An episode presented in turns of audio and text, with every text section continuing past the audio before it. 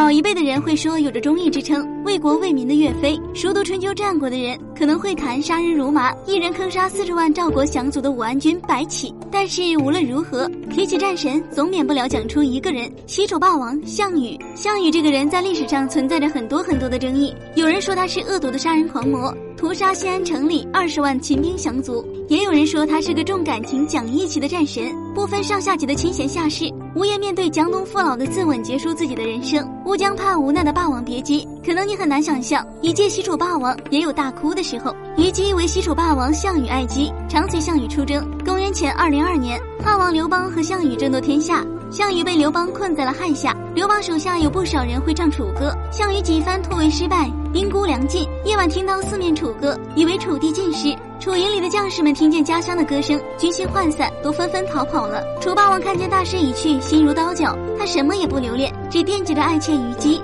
两人饮酒帐中，不由悲伤地唱起了《汉下歌》。力拔山兮气盖世，时不利兮骓不逝，骓不逝兮可奈何？虞兮虞兮奈若何？虞姬凄然起舞，人类唱起《贺汉下歌》。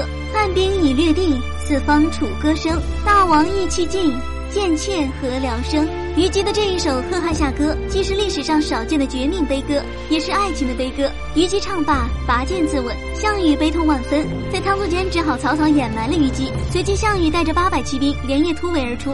被汉军追至乌江，乌江亭长说江东还是霸王的地方，汉军没有船，让霸王渡江东山再起。项王说自己已无颜再见江东父老，谢绝了乌江亭长的好意，将乌骓马送给乌江亭长，然后率领二十八个子弟兵，只短兵器和杀来的汉军再次拼杀，最后慷慨的自刎。